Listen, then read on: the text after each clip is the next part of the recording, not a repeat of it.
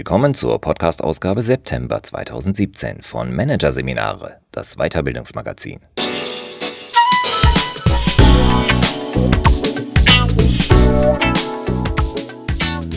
Weitere Podcasts aus der aktuellen Ausgabe behandeln die Themen Erfolgsfaktor Grit, dranbleiben und Glaubenssätze in der Führung.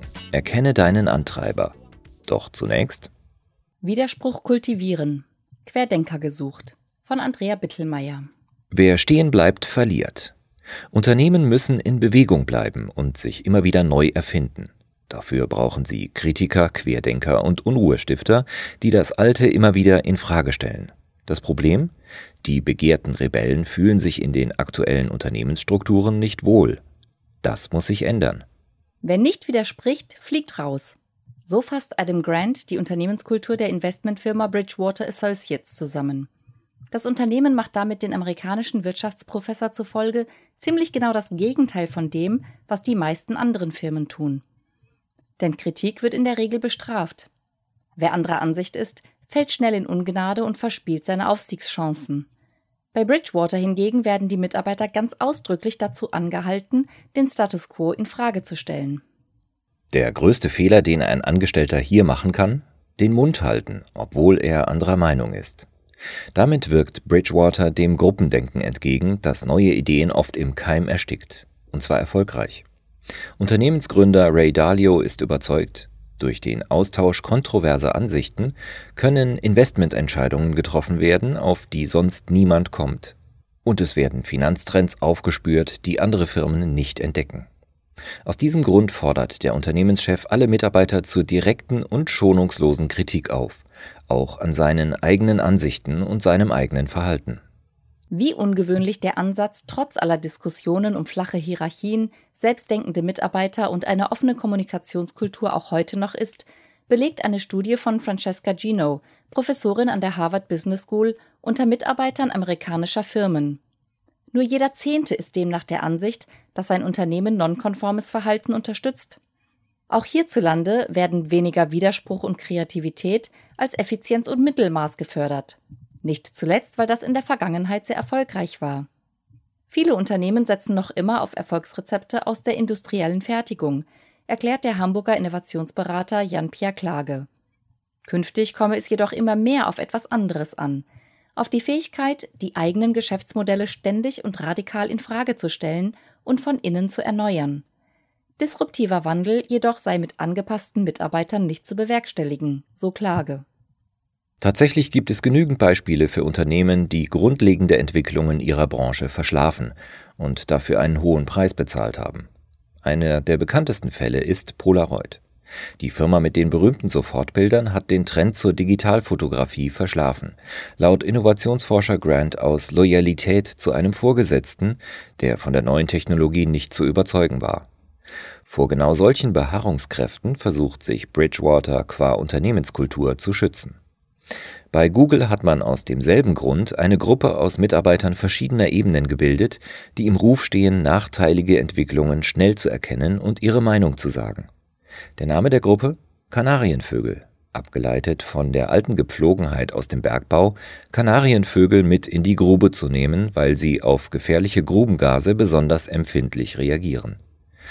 Vor jeder wichtigen Entscheidung wird beim Internetriesen nun die Meinung dieser Frühwarner eingeholt.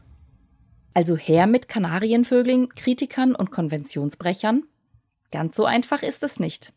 Schließlich kann ein kreativer und unbeugsamer Geist auch unliebsame Auswirkungen haben.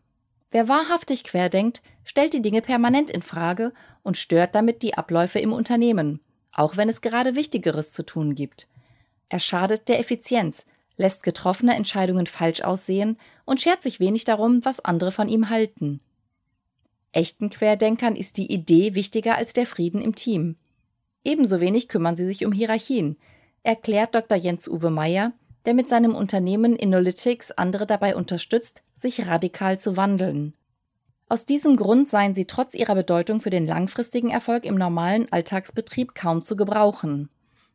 In der Regel ist derjenige, der Abläufe gut strukturieren kann und das über Jahre hinweg gerne tut, nicht derjenige, der ein disruptives Geschäftsmodell erkennt oder entwickelt, so Innovationsexperte Meyer.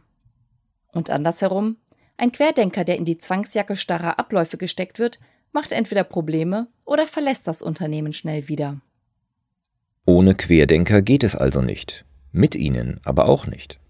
Der Ausweg aus diesem Dilemma? Es muss klar definiert werden, wo wie viel Nonkonformismus gefragt ist. Es braucht gewissermaßen Regeln für den Regelbruch, um das Unkonventionelle mit der bestehenden Unternehmensstruktur zu verbinden.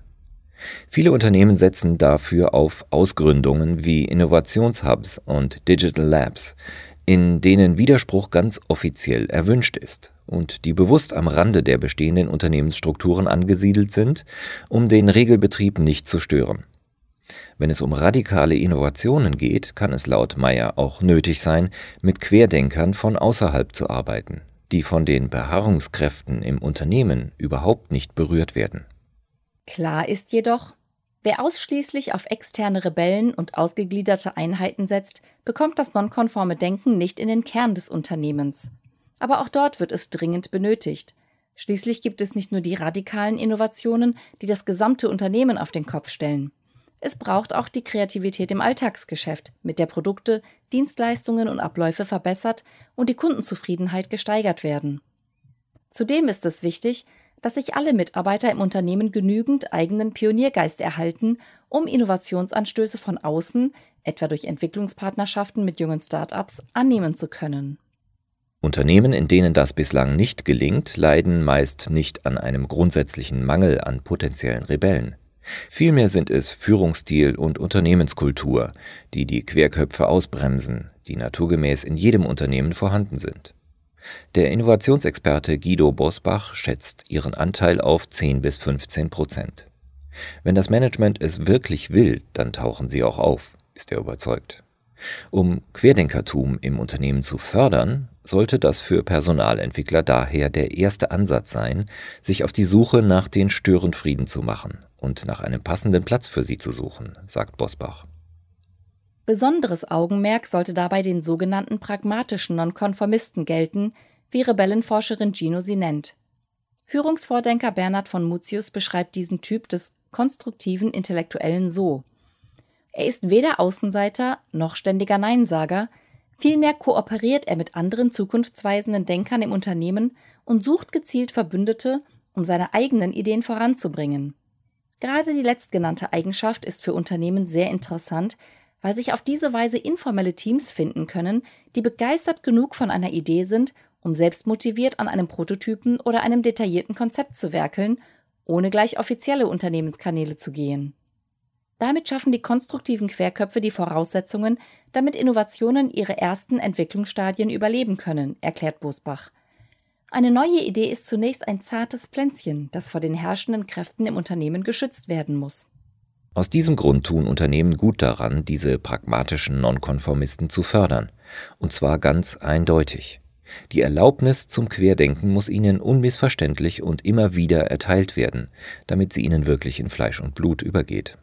Denn sonst, so Klage, drohen die alten preußischen Tugenden Fleiß und Gehorsam die Oberhand zu gewinnen, und mit ihnen Fantasielosigkeit und Mittelmaß. Schon die bloße Aufforderung zu nonkonformen Verhalten hilft, der Durchschnittsfalle zu entgehen, hat eine Feldstudie von Francesca Gino ergeben. Demnach stärkt es das Selbstvertrauen eines Mitarbeiters, sich gegen die Masse zu stellen. Und das damit verbundene Gefühl der Einzigartigkeit führt zu messbar mehr Leistung und mehr Kreativität. Um das zu prüfen, teilte die Professorin die Studienteilnehmer in drei Gruppen ein. Die erste sollte sich nonkonform verhalten, also den Kollegen widersprechen. Die Mitglieder der zweiten Gruppe wurden angewiesen, zu allem Ja zu sagen, und die Mitglieder der dritten Gruppe sollten sich so verhalten wie immer.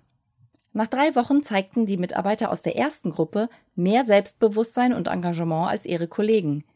Auch ihre Vorgesetzten bewerteten ihre Leistung und Innovationsfähigkeit besser.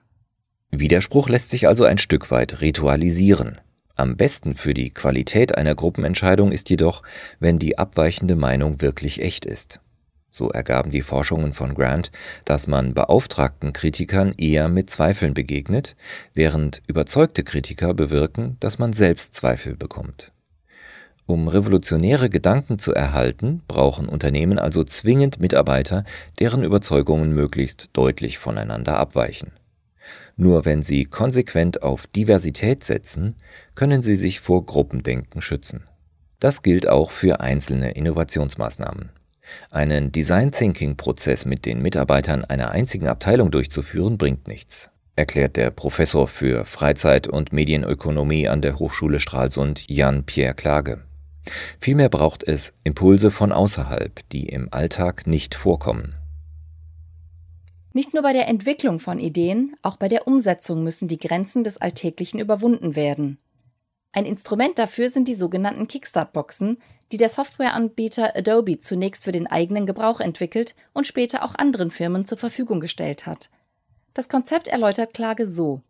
Alle Mitarbeiter, die eine Idee anmelden, erhalten eine Pappschachtel, die eine Anleitung für das Umsetzen innovativer Ideen und das Erarbeiten neuer Geschäftsmodelle enthält, eine Kreditkarte mit 1000 Euro Guthaben und die Erlaubnis, bis zu 40 Prozent der Arbeitszeit für ihr eigenes Projekt aufzuwenden.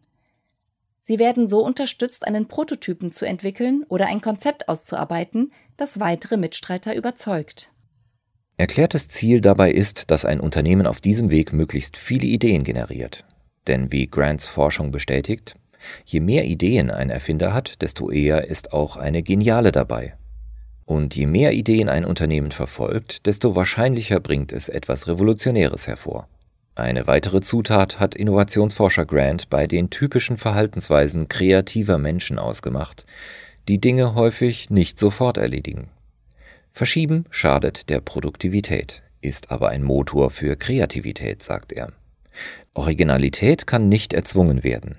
Vielmehr führt Zeitdruck zu mittelmäßigen Lösungen, so Grant weiter. Ebenso wirkt sich der typische Managerspruch aus, bringen Sie mir keine Probleme, bringen Sie mir Lösungen der Grant zufolge Gift für das nonkonforme Denken ist. Denn durch diese Aufforderung schweigt, wer keine schnelle Lösung findet. Mahnende Stimmen verstummen. Ganz in diesem Sinne will Bridgewater-Gründer Dalio ausdrücklich von seinen Mitarbeitern keine Lösungen, er will Probleme hören. Dazu hat er ein sogenanntes Problemlogbuch eingeführt, in dem jeder Mitarbeiter die von ihm entdeckte Schwierigkeit samt Schweregrad eintragen kann.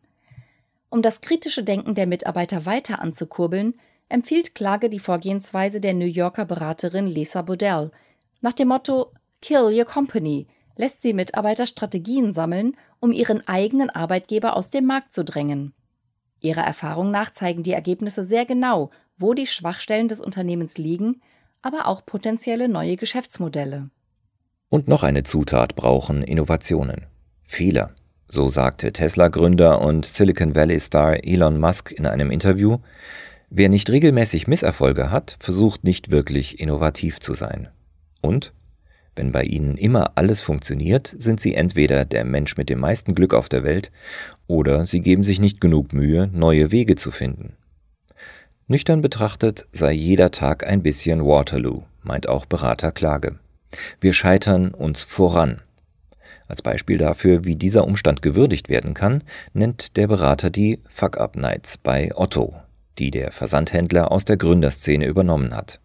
Bei diesen regelmäßigen Zusammenkünften berichten die Vorstände und Geschäftsführer einmal nicht von ihren Erfolgen, sondern von Fehlern und gescheiterten Projekten. Das hilft, denselben Fehler nicht zweimal zu machen und eine Kultur zu schaffen, die wiederum hilft, neue Ideen leichter anzugehen. So eine Umstellung geht auch ohne Star-Unternehmer wie Musk. Lernen kann man von den Vordenkern aus dem Silicon Valley aber trotzdem. Zum Beispiel den Einfluss von digitalen Tools auf die Innovationsfähigkeit eines Unternehmens nicht zu überschätzen. Denn, so erklärt Klage, auch und gerade im Silicon Valley entstehe Innovation in erster Linie durch persönlichen und direkten Austausch von kreativen Menschen auf kleinstem Raum.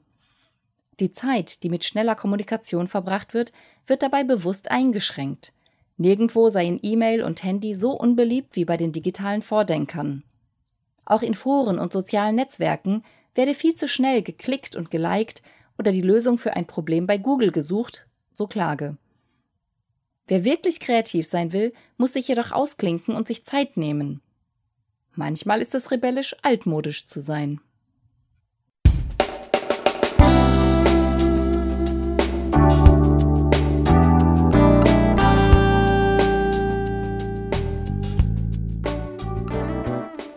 Hörten den Artikel Widerspruch kultivieren. Querdenker gesucht von Andrea Bittelmeier. Aus der Ausgabe September 2017 von Managerseminare, produziert von Voiceletter. Weitere Podcasts aus der aktuellen Ausgabe behandeln die Themen Erfolgsfaktor Grid, dranbleiben und Glaubenssätze in der Führung. Erkenne deinen Antreiber.